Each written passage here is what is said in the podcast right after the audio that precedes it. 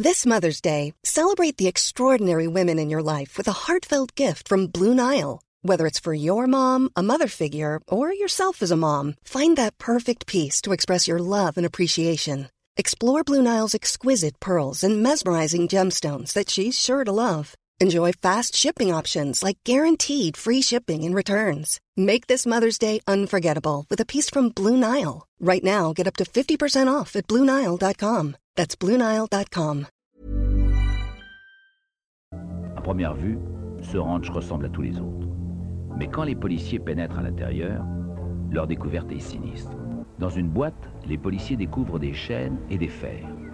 Ils trouvent aussi des sous-vêtements féminins dans une armoire. Tout porte à croire que Lake s'en servait pour attacher ses victimes. Un incinérateur et un bunker ont été construits près de la tranchée. Le bunker semble être une sorte d'abri antinucléaire. Puis, une trappe les mène à une sorte de cellule. Les photographies de 25 jeunes femmes recouvrent les murs. Certaines d'entre elles ne seront jamais identifiées je peux faire une petite estimation. Je pense que l'on a retrouvé une vingtaine de corps. Mais je ne peux rien affirmer, il va falloir continuer à creuser. Le 25 juillet 1984, Deborah Dubbs, maman d'un petit garçon d'un an, ouvre sa porte à deux inconnus qui se présentent comme de potentiels acheteurs. Son mari, Harvey, a publié une petite annonce dans le journal local disant qu'il met en location son équipement vidéo dont il se sert pour tourner des films de temps en temps. Et ça tombe bien, les deux hommes qui se présentent tournent eux aussi des films. Là, je vais un peu vite. Déborah ne se méfie pas, les deux hommes présentent bien, sont bien habillés, semblent intéressés, bref, son instinct ne se met pas en alerte. En laissant entrer Charles Hing et Leonard Lake chez elle, Déborah ne se doute pas une seule seconde qu'elle est en réalité en présence de deux tueurs en série qui ont lancé il y a quelques mois l'opération Miranda, un plan écrit par leurs soins qui consiste à enlever des femmes pour les enfermer dans un bunker et leur faire vivre un véritable enfer. Charles et Léonard s'apprêtent à horrifier la Californie à travers la dizaine de meurtres et d'enlèvements qu'ils s'apprêtent à commettre. Bienvenue pour une nouvelle HVF.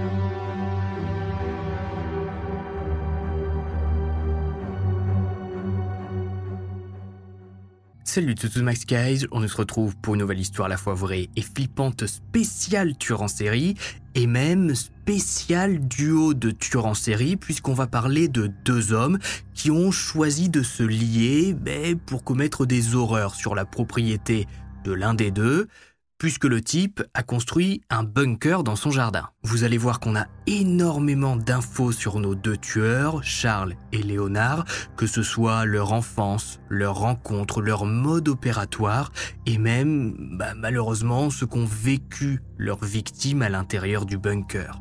Alors installez-vous, n'oubliez pas de vous abonner, et on est parti. Une famille entière disparue. Notre histoire prend place aujourd'hui en Californie. On est cette fois du côté de San Francisco, un peu plus au nord de la ville, à Wills... Wills... Willsayville... Wilsayville. Willsayville.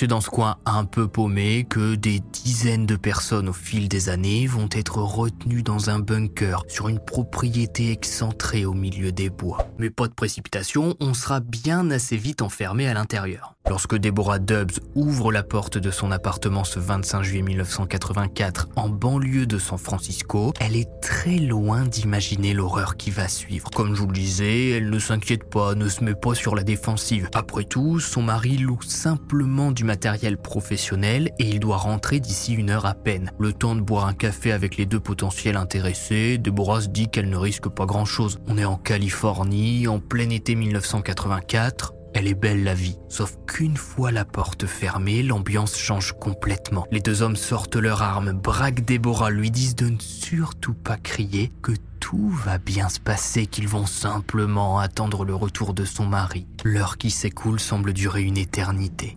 Lorsque Harvey revient à l'appartement, il est à son tour pris en otage. Ses mains sont liées avec un câble. Le jeune père de famille sera étranglé dans la chambre familiale à l'abri des regards. Déborah sera assommée. Des voisins diront plus tard avoir vu deux hommes, un asiatique petit et mince, accompagné d'un homme type américain trapu, emporter des sacs poubelles en sortant de l'appartement des Dubs. À l'intérieur se trouve le corps d'Harvey, le petit bébé du couple, Sean, et Déborah, inconsciente. Pour la première fois, Charles Hing et Leonard Lake viennent de s'attaquer à une famille entière et ils ont parfaitement réussi leur coup, puisque personne ne va les soupçonner ou en tout cas retrouver leurs traces, puisque les deux hommes se dirigent vers Wilseyville, un patelin paumé d'à peine 400 habitants. C'est ici que Leonard Lake a emménagé il y a quelque temps dans un grand chalet plutôt sympa à première vue. Sur cette propriété, il a construit un bunker officiellement pour avoir un abri de survie en cas de problème. Et c'est toujours compliqué de savoir ce qu'il se passe exactement dans ce genre d'affaires,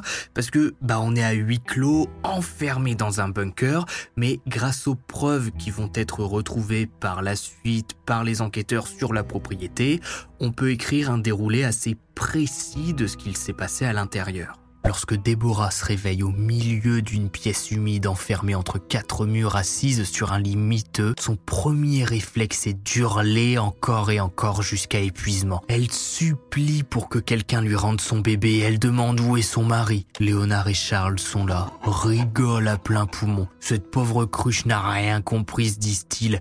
Jamais elle ne reverra son mari ni son bébé. Ça fait plusieurs heures qu'ils sont enterrés en forêt. Mais par souci d'économie, Léonard fait un peu de cuisine avec Harvey, le mari de Déborah. Il lui apporte d'ailleurs ce soir-là un burger bien graisseux. D'après ce que l'on sait concernant le sort réservé à Déborah, la jeune femme ne survit pas très longtemps à l'intérieur du bunker, puisque Léonard et Charles filment la plupart des sévices qu'ils font subir à leurs victimes, et dès le premier enregistrement qui sera retrouvé plus tard par les enquêteurs, Déborah semble avoir succombé à cette première séance d'abus. D'autres victimes vont survivre bien plus longtemps et vont découvrir au fil des jours les expériences sordides mises en place par Léonard et Charles pour assouvir leurs fantasmes et suivre la fameuse opération Miranda qu'ils ont écrit avant de se mettre à tuer. Mais alors, qui sont vraiment Charles et Léonard? Comment se sont-ils rencontrés? Quel a été le cheminement pour en arriver à de telles horreurs? On a un duo tueur en série dans cet HVF, on a donc deux personnalités bien distinctes, vous allez voir, avec deux parcours de vie complètement différents, mais pour en arriver au même point la construction du bunker. Leonard Lake, propriétaire du chalet et du bunker, naît le 29 octobre 1945 à San Francisco, Californie. Et comme beaucoup de futurs tueurs en série, Leonard a un début d'enfance catastrophique. À sa naissance, son père part chercher des clopes et ne revient pas, et sa mère décide de l'abandonner cinq ans plus tard à ses grands-parents parce qu'elle a retrouvé la trace du père de Léonard et qu'elle veut se remettre avec lui. Sauf que le père n'accepte pas de vivre avec son fils, donc la mère abandonne son gamin. Super le début d'enfance. Léonard, à l'âge de 5 ans, est donc confié à ses grands-parents, et c'est peut-être pas plus mal. Enfant, il est décrit comme un gamin intelligent qui réussit assez bien à l'école, ou en tout cas, il s'intéresse à ce que disent les profs. Il a un petit groupe d'amis, sort jouer au foot, faire du vélo. Mais en grandissant, Léonard commence à développer peu à peu un comportement inquiétant, surtout à l'arrivée de l'adolescence. Lorsque ses grands-parents reçoivent à la maison des petites cousines, Léonard est plusieurs fois surpris en train de les prendre en photo à travers la fenêtre de la salle de bain. Les filles se plaignent bien évidemment, mais mamie ne dit rien. La grand-mère de Léonard explique que oh c'est normal, c'est l'adolescence, il découvre. Quand Léonard entre en pleine nuit dans une chambre, armé d'un couteau pour abuser de l'une des filles hébergées sous le toit des grands-parents, mamie ne dit rien non plus. Il a pas su se contrôler, c'est pas si grave. Et puis, la prochaine fois, tu fermeras ta porte à clé. Hein. On dort pas la porte ouverte quand un garçon est dans la maison. C'est presque un appel. Ah, l'ancienne époque et ses mentalités. Je vais vomir. À aucun moment Léonard n'est puni par ses grands-parents pour son comportement pervers. Personne ne lui explique qu'il ne faut faire ce genre de choses, que ce n'est pas normal et au vu de l'époque, c'est bien évidemment impensable d'aller lui faire voir un psy, vous imaginez bien. On est dans les années 50, 60, voir un psy, c'est être catégorisé comme le pire des tarés.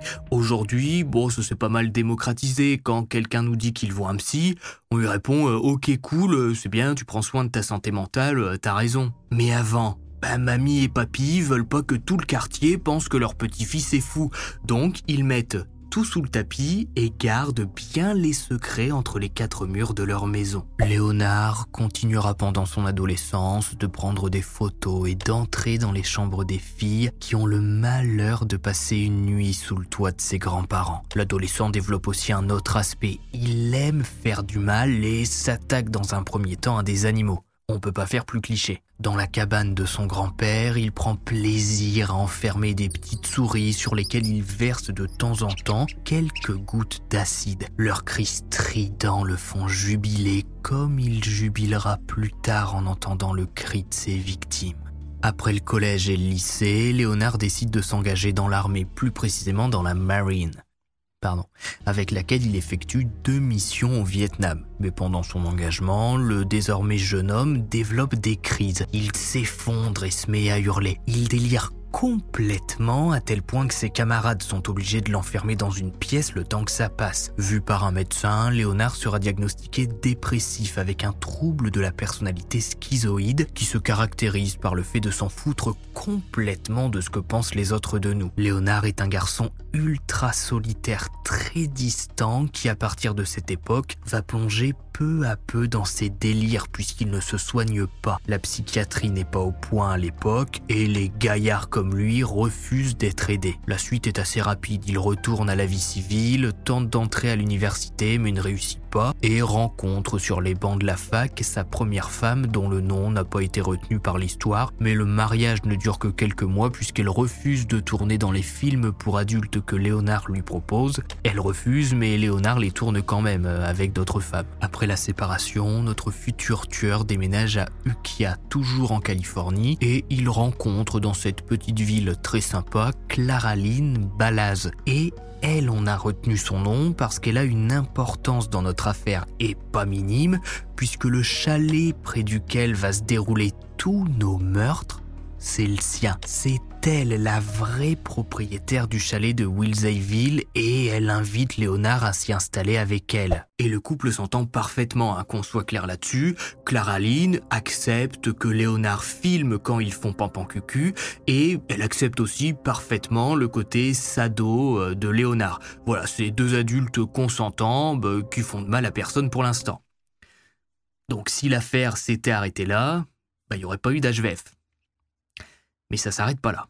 À partir de 1979, les crises de Léonard s'intensifient de plus en plus. Il ne voit pas de médecin ni de psychologue et il plonge peu à peu dans une paranoïa délirante. Il est persuadé qu'une apocalypse nucléaire est imminente et que le chalet de Claraline ne résistera pas à l'explosion. Il se met alors à construire un bunker sur la propriété de sa femme pour que le couple puisse survivre à l'apocalypse. Pendant des semaines entières, il construit ce qui deviendra plus tard son repère macabre. Mais avant de devenir le bunker qui va entrer dans l'histoire criminelle comme étant la place dans laquelle Leonard Lake et Charles Ing vont enfermer leurs victimes, Leonard, seul pour le moment, va expérimenter l'isolation du bâtiment et laisser enfin ses pulsions meurtrières sortir. Parce que oui, Léonard va plus tard être le mentor de Charles, puisque lui, bah, il aura déjà expérimenté le meurtre pur. Les premières victimes de Léonard. Peu à peu, Léonard va commencer à ressentir des sortes de pulsions qu'il ne comprend pas bien. À la base, d'après la version officielle, pour le moment, il a construit son bunker pour survivre à une possible apocalypse nucléaire. Et de plus en plus, il ressent l'envie de tuer. Ça s'explique pas vraiment, mais par exemple quand il pense à son frère Donald Lake. Oui, alors petite parenthèse, je vous en ai pas parlé parce que ça part un petit peu dans tous les sens, mais la mère de Léonard, après avoir abandonné son gamin et s'être remis avec le père de Léonard, a eu d'autres enfants, c'est-à-dire que Léonard a eu des frères et sœurs qui sont par la suite entrés en contact avec lui, et puis la vie est passée, il a perdu contact, mais il continue de voir régulièrement l'un de ses frères, un certain Donald Lake, et qui va pas faire long feu. Léonard voue une haine profonde envers Donald. Il l'accuse de profiter du système parce que son frère vit grâce à des aides de l'État puisqu'une invalidité lui a été reconnue suite à un choc avec un train lui ayant fait perdre quelques neurones et donc tous les mois il touche un chèque d'invalidité ça s'appelle comme ça. Léonard, pour ne plus ressentir cette haine qui lui pourrit la vie dès qu'il pense à son frère, eh ben, va inviter Donald sur sa propriété pour boire un petit café tranquillement entre frères. Rien de bizarre jusque-là. Et puis, au milieu de l'après-midi, il lui propose d'aller visiter sa toute nouvelle construction, un bunker qu'il a construit juste là dans le jardin en contrebas. Donald accepte, entre dans le bunker, puis se volatilise plus personne ne reverra jamais le frère de Leonard Lake avant que son corps ne soit découvert enterré sur la propriété des années plus tard, mais on n'y est pas encore. Après s'être débarrassé de son frère, Léonard va détourner ses chèques d'invalidité qu'il va encaisser sur son propre compte bancaire. Et c'est l'argent qui va être le premier motif des meurtres de Léonard. Voilà, il s'est débarrassé de son frère, il touche maintenant un revenu régulier grâce à ses chèques d'invalidité, Personne lui a posé plus de questions que ça, c'était bien plus facile que prévu, et ça tombe bien, puisque dans l'entourage de Léonard, bah, il connaît quelqu'un d'autre qui, lui aussi, touche ses chèques d'invalidité. Charles Gunnar, son meilleur ami. Léonard le déteste lui aussi. L'obésité de Charles le dégoûte. Il déteste le voir lever la main sur ses deux petites filles.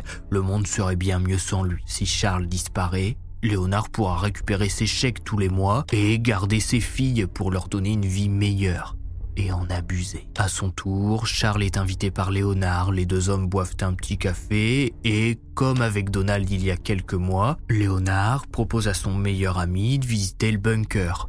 Charles accepte. Après le meurtre de Charles Guenard, Léonard va aller chercher ses filles qui ont été laissées à une babysitter et expliquer que leur père s'est enfui avec une femme. Léonard va accueillir ses filles quelque temps chez lui avant de les confier à un membre de la famille de Charles parce que finalement ça va le saouler de s'occuper des gamines toute la journée et de faire les allers-retours avec l'école. Surtout que Léonard a d'autres envies en ce moment, il se lasse peu à peu de Claraline. On raconte même qu'à une certaine période, le couple n'est plus ensemble mais que Claraline laisse vivre Léonard dans son chalet et il en profite pour aller se balader en ville, coucher avec d'autres femmes. Mais ses délires, avec sa solitude, prennent de plus en plus d'ampleur. Dans un journal qui sera découvert plus tard, il écrit Dieu voulait que la femme fasse la cuisine, le ménage et le sexe. Et lorsqu'elles ne sont pas utilisées, elles doivent être mises sous clé. Si vous aimez quelque chose, laissez-le aller. S'il ne revient pas, traquez-le C'est aussi à cette époque que Léonard va tomber sur le livre de John Fowler nommé The Collector ou L'Obsédé en français, qui raconte l'histoire de Frédéric, un homme qui a des vues sur Miranda, une étudiante, et il sait pas vraiment comment la séduire. Du coup, pour lui montrer qu'il est l'homme parfait et qu'il peut être son futur mari, eh ben il va enlever Miranda et l'enfermer dans une maison pas très sûr de la technique de séduction, ne faites pas ça. Ce livre va obséder Léonard qui peu à peu va aménager son bunker pour lui aussi faire comme Frédéric dans le roman, avoir une femme enfermée à sa disposition pour faire tout ce dont il a envie. À cette même période, il reçoit une lettre au chalet. Un certain Charles Hing a répondu à l'une de ses annonces passées dans le journal. Léonard a quelques armes à vendre et Charles est intéressé. Les deux hommes vont convenir d'un rendez-vous et ne plus jamais se quitter. La naissance du duo. On ne sait pas exactement en quelle année Charles et Léonard se rencontrent, les sources divergent sur le sujet, mais on est sûr d'une chose, le duo se forme au début des années 80. Lorsque Charles Hing débarque sur la propriété de Léonard en réponse à son annonce de vente d'armes, Léonard pense dans un premier temps à le tuer. Après tout, il vient avec de l'argent, ça a l'air d'être un petit gars paumé qui lui explique que ces dernières années il a pas mal galéré, il n'a pas la nationalité américaine, donc personne va partir à sa recherche, mais il a réussi à falsifier des papiers pour s'engager dans l'armée. Il a profité de son engagement pour voler des armes et les revendre au marché noir, et s'est bien évidemment fait choper, appeler des coupables et a passé les deux dernières années en prison. Là, il vient de ressortir et cherche à se refaire. Léonard ressent en Charles une certaine haine du système qu'il va décider d'exploiter. Il propose à Charles de rester quelque temps chez lui, histoire qu'il trouve du boulot dans le coin. Il lui fait aussi visiter son bunker. Ils seront bien ici en cas d'apocalypse, il y a de la place. Claraline, son ex-femme, ne vient que rarement sur la propriété. Tout doucement, Léonard teste Charles. Il lui propose de lire The Collector de John Fowles, livre qui a éveillé en lui ses fantasmes, et il aimerait voir si Charles ressent la même chose. À son tour, Charles le lit histoire de passer le temps, et plus les pages défilent, plus il a envie d'être à la place de Frédéric qui enlève une femme dans le roman. C'est à ce moment précis que la connexion entre les deux hommes se fait. Pendant les discussions, ils se testent, parlent du bunker, de ce qu'ils pourraient en faire, de comment Frédéric dans The Collector l'aurait utilisé. Ils s'amusent même à écrire un plan,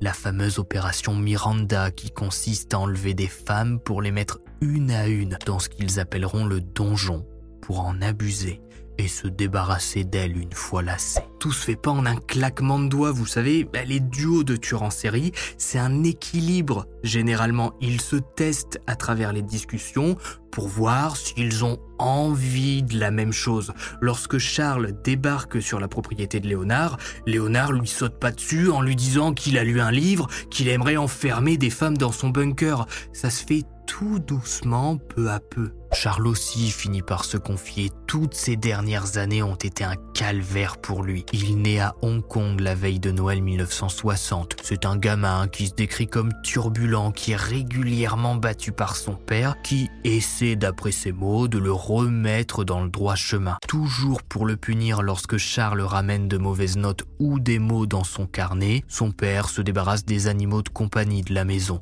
Chat, lapin, petit chien. À chaque fois que Charles déçoit son père, un animal est sacrifié puis jeté à la poubelle. N'arrivant pas à contenir sa colère, Charles va tenter de mettre le feu à son école, source de tous ses malheurs, en déversant des produits inflammables dans le couloir. Il sera arrêté avant de déclencher l'incendie. Viré de son établissement, il va alors passer ses journées à observer les autres ados du coin de son âge en train de jouer dehors. Il se cache dans des buissons près des parcs publics et en tabasse plusieurs à coups de batte de baseball. Activité tout à fait classique quand on est enfant, qui ne s'est jamais planqué derrière un buisson ben, pour attaquer ses camarades à coups de batte. Hiring for your small business? If you're not looking for professionals on LinkedIn, you're looking in the wrong place. That's like looking for your car keys in a fish tank. LinkedIn helps you hire professionals you can't find anywhere else, even those who aren't actively searching for a new job but might be open to the perfect role. In a given month, over 70% of LinkedIn users don't even visit other leading job sites. So start looking in the right place. With LinkedIn, you can hire professionals like a professional. Post your free job on linkedin.com slash people today.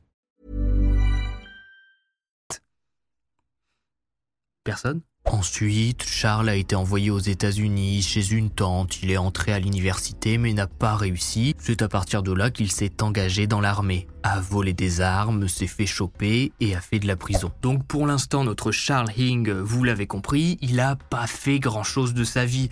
Et quand il débarque sur la propriété de Léonard, il le voit vraiment comme un mentor, un grand monsieur qui a un beau chalet, un bunker, lui propose de vivre ici et de l'aider dans ses plans.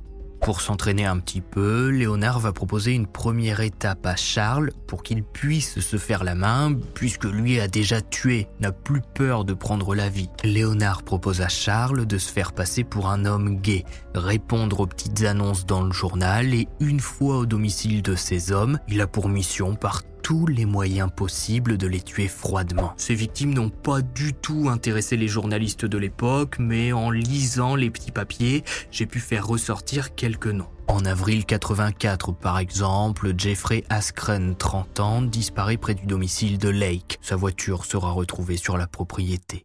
Le 11 juillet, Donald Giglietti, 36 ans, est abattu en ouvrant sa porte d'appartement. Son colocataire sera lui aussi touché par balle mais survivra. Ce soir-là, Donald s'attendait à recevoir un peu n'importe qui puisqu'il avait posté une annonce dans un journal connu dans les milieux homo pour trouver un partenaire. Son colocataire décrira le tireur comme étant un petit asiatique à lunettes. Et c'est ainsi qu'après s'être essayé pour la première fois de sa vie au meurtre de sang-froid, que le 25 juillet 1984, Charles Hing, accompagné de son mentor Leonard Lake, se rend au domicile de Deborah Dubs suite à la petite annonce publiée par son mari. Ce triple meurtre en duo, vous le connaissez déjà, et il marque le début de leur collaboration meurtrière.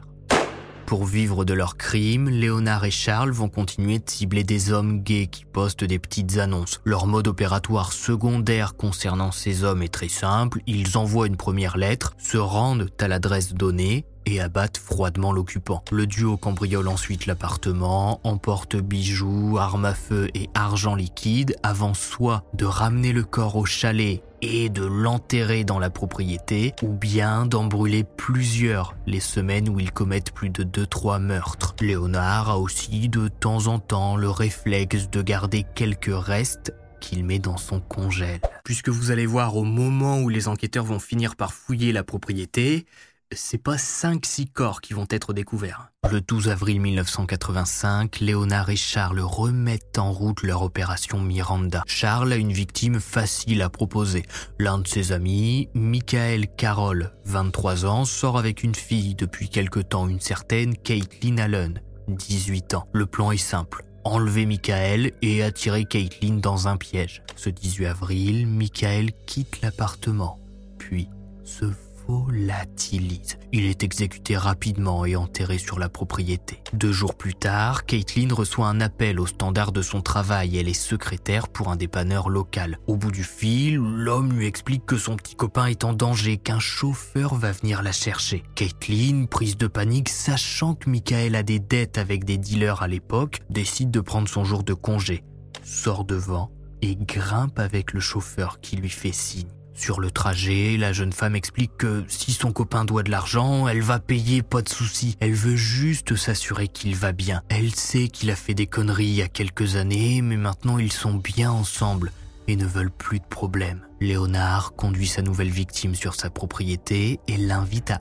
entrer dans son bunker. Il l'emmène jusqu'à la chambre aménagée, pousse Caitlin à l'intérieur sans un mot et claque la porte l'opération Miranda est de nouveau en marche. Caitlin frappe, hurle, pleure, mais à ce moment-là, elle n'a déjà plus aucune chance de survie. Dans la pièce d'à côté, Léonard et Charles sont en train de préparer le tournage de leur nouvelle cassette. Ils mettent en place la caméra, leurs différents outils et viennent chercher Caitlin qui pendant des heures et des heures sera abusée. Cette cassette vidéo, Léonard la nommera Cathy et l'arrangera précieusement dans ses archives. Pendant l'enregistrement, on y voit Caitlin enchaînée d'abord à une chaise. Dans une autre séquence, elle est forcée de faire ce qui ressemble à un striptease avant d'être agressée sexuellement par les deux hommes. Le calvaire de la jeune femme dure moins d'une semaine et elle ne survivra pas aux sévices infligés. Son corps sera brûlé sur la propriété et ses restes seront éparpillés ici et là. Charles a apporté une victime facile c'est maintenant à Léonard d'en trouver une.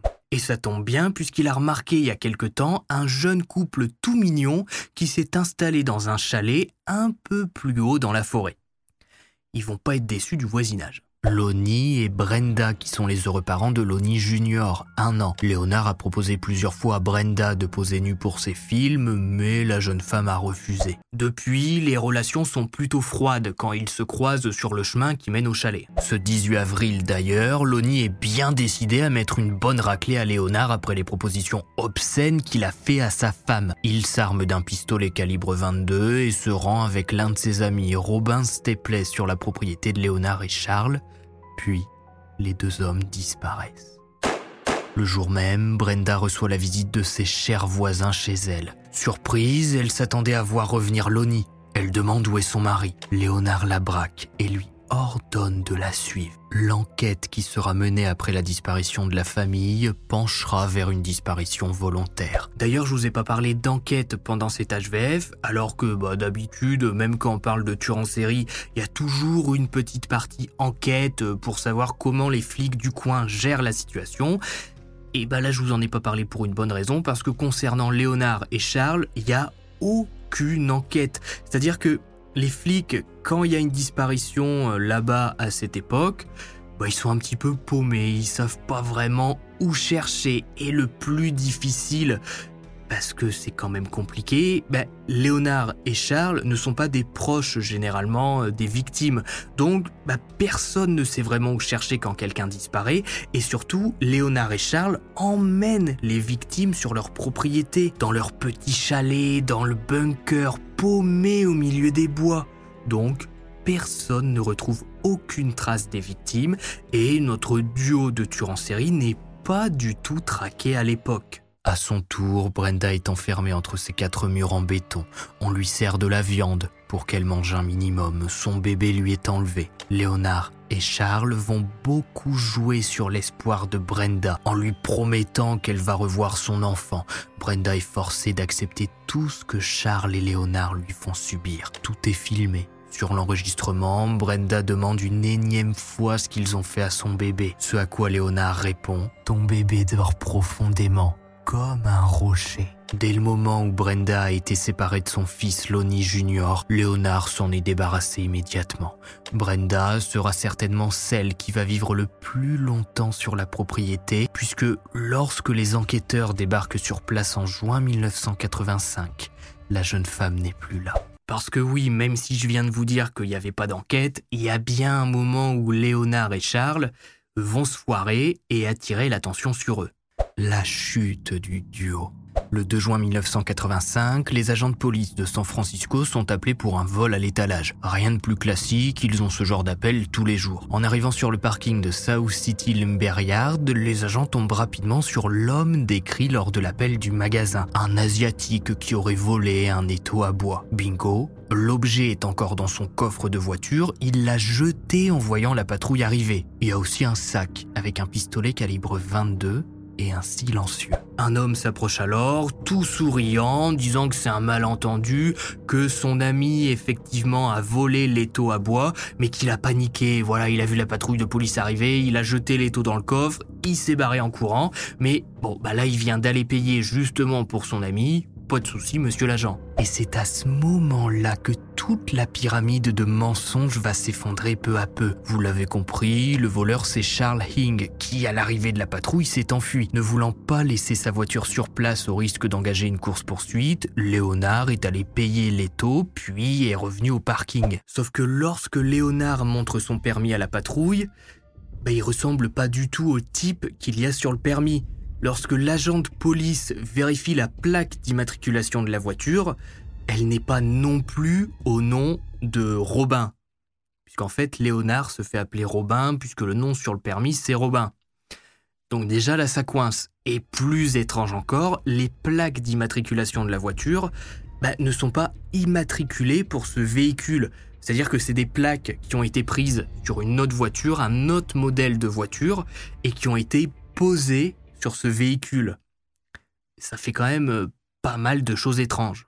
Léonard, qui se fait d'ailleurs appeler Robin pour le moment, est placé en état d'arrestation le temps d'éclaircir la situation. On lui demande de vider ses poches et les enquêteurs découvrent alors un papier au nom de Charles Gunnar. Dans la voiture, on découvre d'autres documents au nom de Paul Cosner cette fois, un vendeur de voitures porté disparu neuf mois plus tôt. Et cette voiture d'ailleurs semble avoir été le théâtre d'une violence indescriptible. Les techniciens découvrent rapidement en regardant de plus près des traces de sang sur tous les sièges de la voiture et des impacts de balles. Un homme est certainement mort à l'intérieur de l'habitacle. Dans la boîte à gants, différentes cartes bancaires sont découvertes, dont l'une au nom d'une certaine Claraline ex-femme d'un Leonard Lake, qui ressemble quand même pas mal au type qu'on a en garde à vue actuellement. Les agents vont donc rendre une petite visite à Clara Lynn qui vit dans un petit appartement en banlieue de San Francisco. Elle explique être séparée de Léonard et qu'il vit avec l'un de ses potes dans un chalet qu'elle lui prête à Wilseyville. Elle accepte de conduire les agents le lendemain au chalet seulement s'ils ont un mandat. Rendez-vous est pris. Le lendemain, une équipe est déployée à Wilseyville en attendant que Clara Lynn les mène jusqu'au chalet de Léonard. Sauf que la femme met du temps. Beaucoup de temps à arriver et elle fait sacrément poireauter les enquêteurs. Et pour cause, l'ex-femme de Léonard passe toute sa matinée à faire le ménage dans le chalet pour masquer les horreurs qui ont pu s'y produire, puisque vous imaginez bien que Léonard et Charles n'ont pas toujours gardé leurs victimes entre les murs froids du bunker. Mais son nettoyage ne va pas servir à grand chose. Pendant la perquisition du chalet, les agents comprennent que leur affaire est en train de prendre une toute autre tournure. Eux qui pensaient avoir à boucler deux petits voleurs de voitures se retrouvent plongés en pleine horreur. Une chambre toujours dans le chalet semble avoir servi de pièce de tournage. Un matelas égorgé de sang et un projecteur en face du lit des cordes le long du mur. Et puis, il y a ces photos de femmes qui semblent terrorisées. Dans une autre pièce, on découvre un journal dans lequel Léonard partage ses délires et ses fantasmes. Il y parle de son donjon, de ses envies, de ses pulsions. La femme parfaite est celle qui est totalement contrôlée. Une femme qui fait exactement ce qu'on lui dit et rien d'autre. Il n'y a pas de problème sexuel avec une femme totalement soumise. Il n'y a pas de frustration. Il n'y a que du plaisir et du consentement. Donjon, d'ailleurs, qui est rapidement identifié. Il est sur la propriété juste là en contrebas. L'endroit est bouclé. Le lendemain, une dizaine de flics entrent sur la propriété. La porte du bunker est forcée. L'endroit s'ouvre sur une pièce remplie d'outils qui n'ont pas servi à faire du bricolage au vu de leur état. Ce sont de véritables outils de torture que découvrent les enquêteurs. Marteaux, pinces, petits couteaux, seringues, râpes, cutter.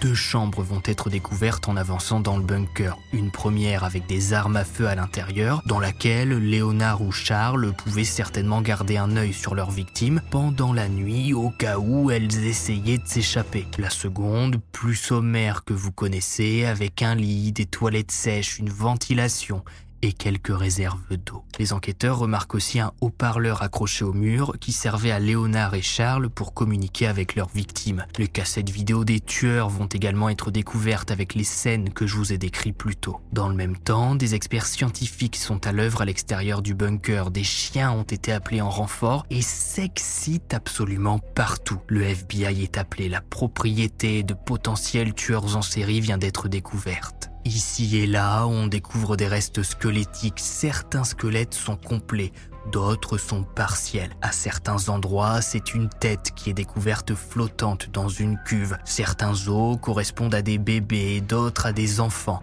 Les experts qui fouillent l'endroit sont horrifiés par la situation et déclarent rapidement qu'il pourrait y avoir ici plus de 25 victimes. Peu à peu, la propriété, le chalet, le bunker dévoilent une montagne de preuves. Il y a des lettres adressées à diverses personnes, des vêtements, des cartes de crédit à différents noms, des portefeuilles, des permis de conduire et des bijoux.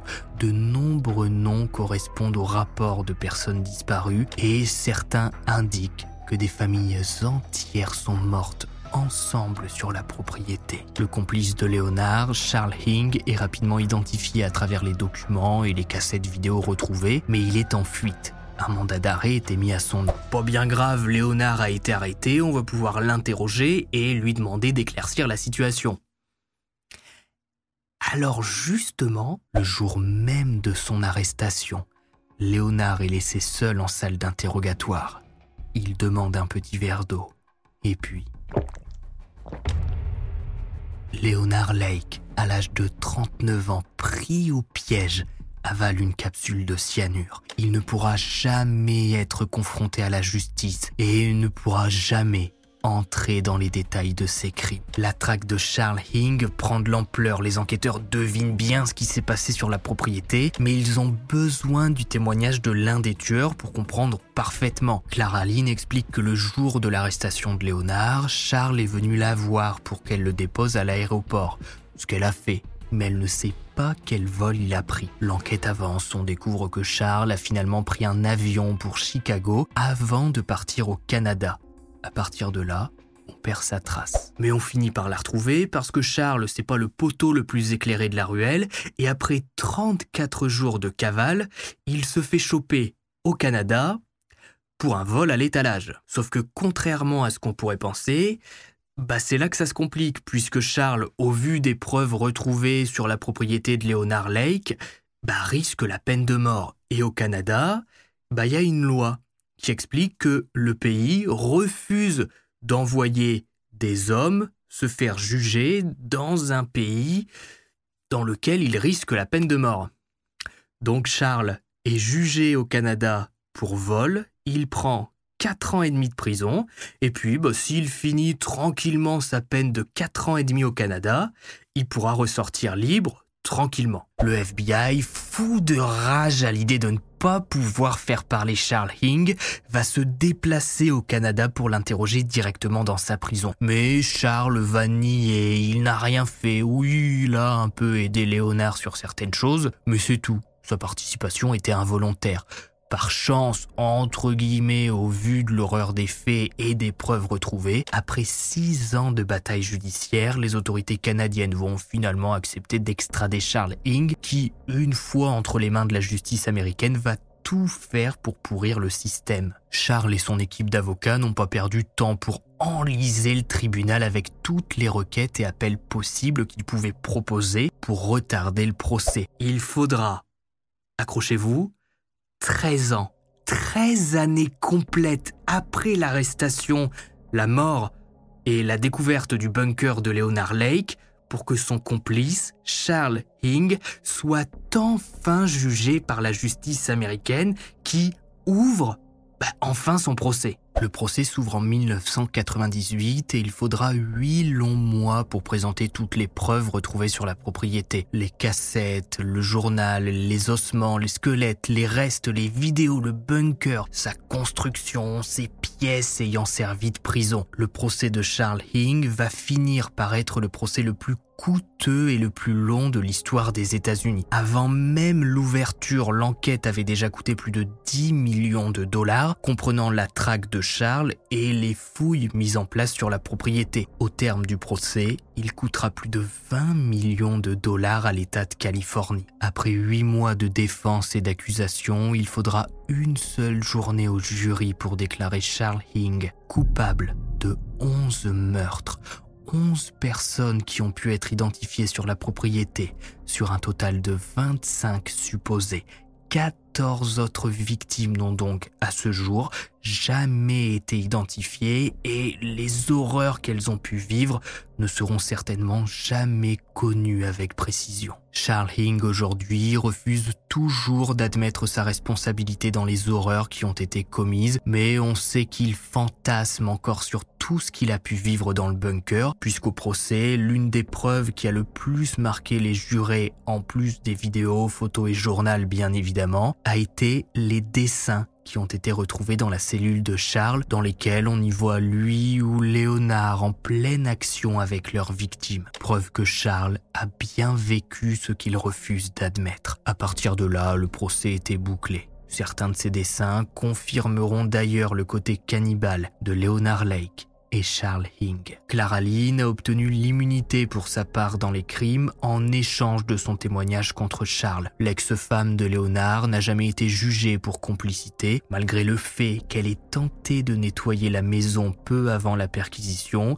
et ce qu'elle a pu faire d'autre n'a jamais été creusé par la justice. Charles Hing a finalement été condamné à mort en février 1999. Aujourd'hui, le tueur est toujours en vie, il est dans le couloir de la mort de la prison d'État de San Quentin. Aucune exécution n'a eu lieu en Californie depuis 2006. Charles continue de faire appel de sa condamnation et de sa peine, se disant quasiment innocent de tout ce qui est arrivé sur la propriété de Leonard Lake. On ne saura jamais précisément au détail près ce qui est arrivé à toutes les victimes du duo, puisqu'aucune n'a survécu, aucune n'a réussi à s'enfuir.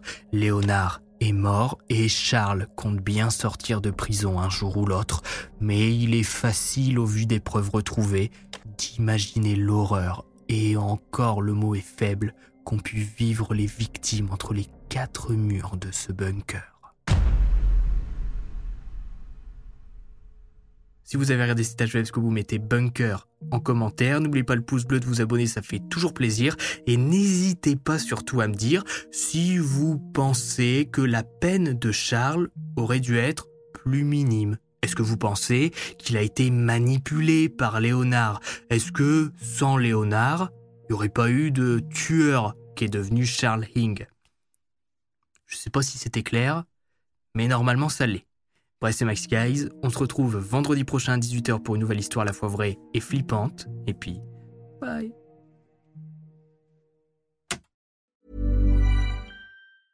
Small details big surfaces. Tight corners odd shapes. Flat, rounded, textured, or tall. Whatever your next project, there's a spray paint pattern that's just right. Because Rust new Custom Spray 5 in 1 gives you control with five different spray patterns so you can tackle nooks, crannies, edges, and curves without worrying about drips, runs, uneven coverage, or anything else. Custom Spray 5 and 1. Only from Rust Planning for your next trip? Elevate your travel style with Quince. Quince has all the jet setting essentials you'll want for your next getaway, like European linen, premium luggage options, buttery soft Italian leather bags, and so much more. And is all priced at 50 to 80% less than similar brands. Plus, Quince only works with factories that use safe and ethical manufacturing practices. Pack your bags with high-quality essentials you'll be wearing for vacations to come with Quince. Go to quince.com/pack for free shipping and 365-day returns.